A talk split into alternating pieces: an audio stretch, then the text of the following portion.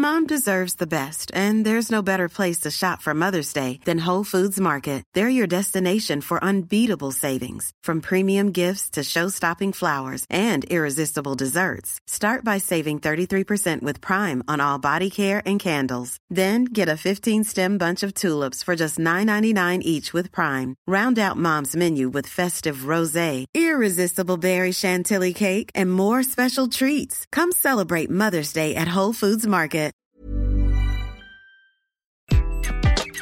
Bonjour, aujourd'hui je vais répondre à la question peut-on apprendre à manager?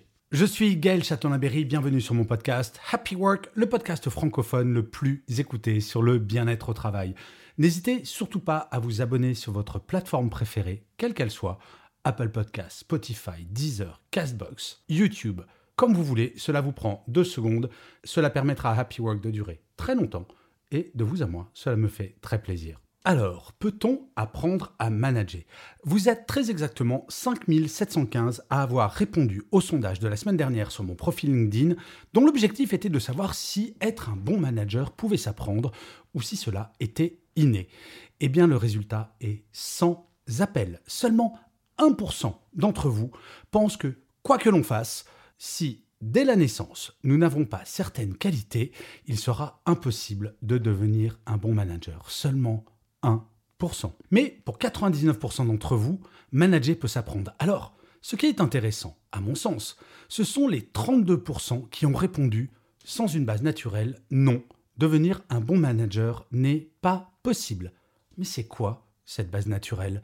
Toute la question est de savoir si cette base est si rare que cela, et c'est la question à laquelle je vais essayer de répondre dans cet épisode. Alors, quelles sont les bases indispensables pour devenir un bon manager?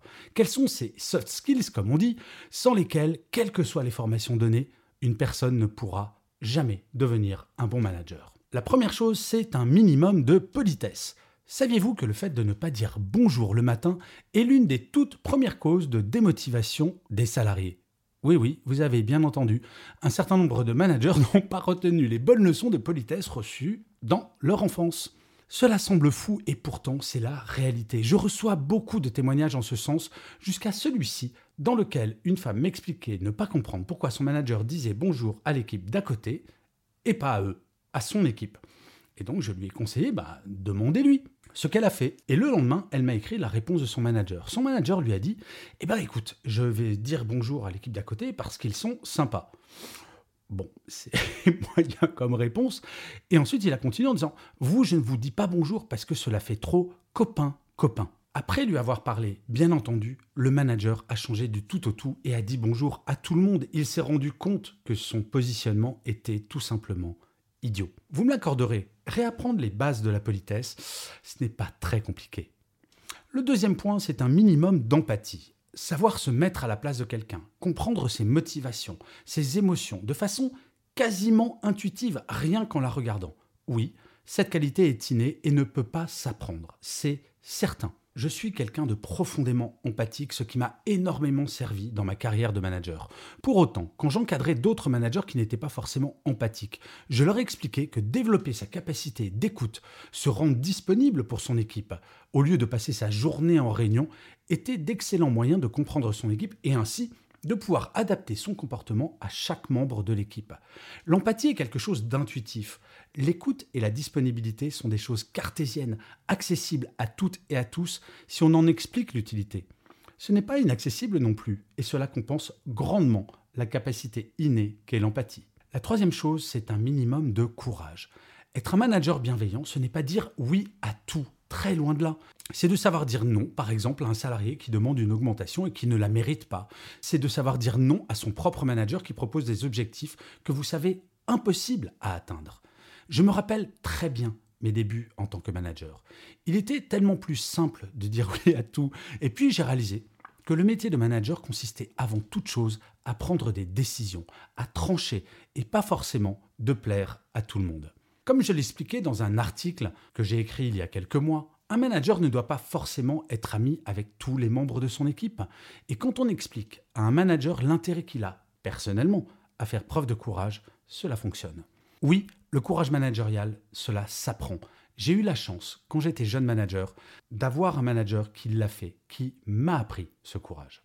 Il faut ensuite avoir un minimum d'ouverture d'esprit. Être manager ne signifie en aucune façon que l'on a raison sur tout face à son équipe. Certes, le manager doit avoir une vision, un objectif, mais il doit accepter d'être challengé en permanence. J'ai toujours beaucoup aimé ce proverbe africain. Seul, on va plus vite, ensemble, on va plus loin.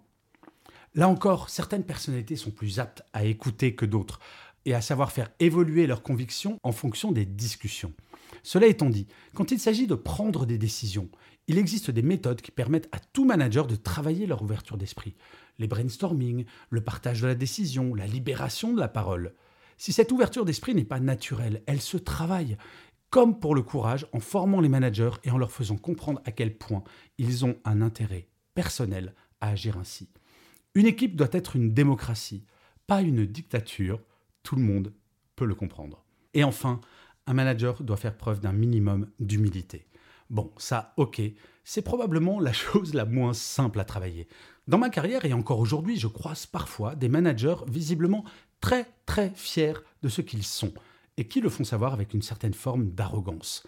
Cela se travaille-t-il? Oui, mais c'est plus long, car pour changer ce type de comportement, il faut que ce soit la culture de l'entreprise qui soit extrêmement claire à ce sujet.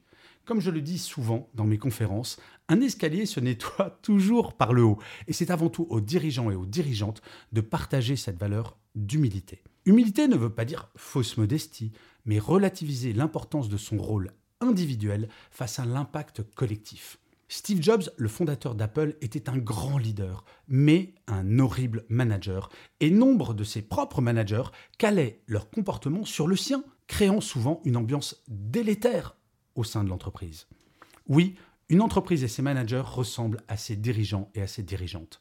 Si ces derniers ont toutes et tous le melon, comme on dit, c'est peine perdue, mais vous admettrez que ce n'est pas toujours le cas, et heureusement. Loin de moi l'idée de prétendre que tout le monde peut devenir un grand manager, car il est évident que certaines des qualités évoquées dans cet épisode seront plus impactantes si elles sont innées plutôt qu'acquises. Par contre, ce dont je suis certain, c'est que tous les managers peuvent devenir à minima des managers qui ne mettront pas leur équipe en souffrance. Avant de viser l'excellence en tout, le manager devrait se poser la question de la base, celle qui fait que chaque membre de son équipe rentre chez lui après une journée de travail dans le même état physique et psychologique que quand il a embauché le matin. Et en ces temps de grande démission et de quiet quitting, c'est plus important que jamais, croyez-moi. Et oui, la base s'apprend ou se réapprend. C'est ce que je constate à chaque fois que je fais des conférences. Souvent, les personnes sont surprises au final de la simplicité de ces éléments. Il n'y a plus qu'à, non? Je vous remercie mille fois d'avoir écouté cet épisode de Happy Work ou de l'avoir regardé si vous êtes sur YouTube.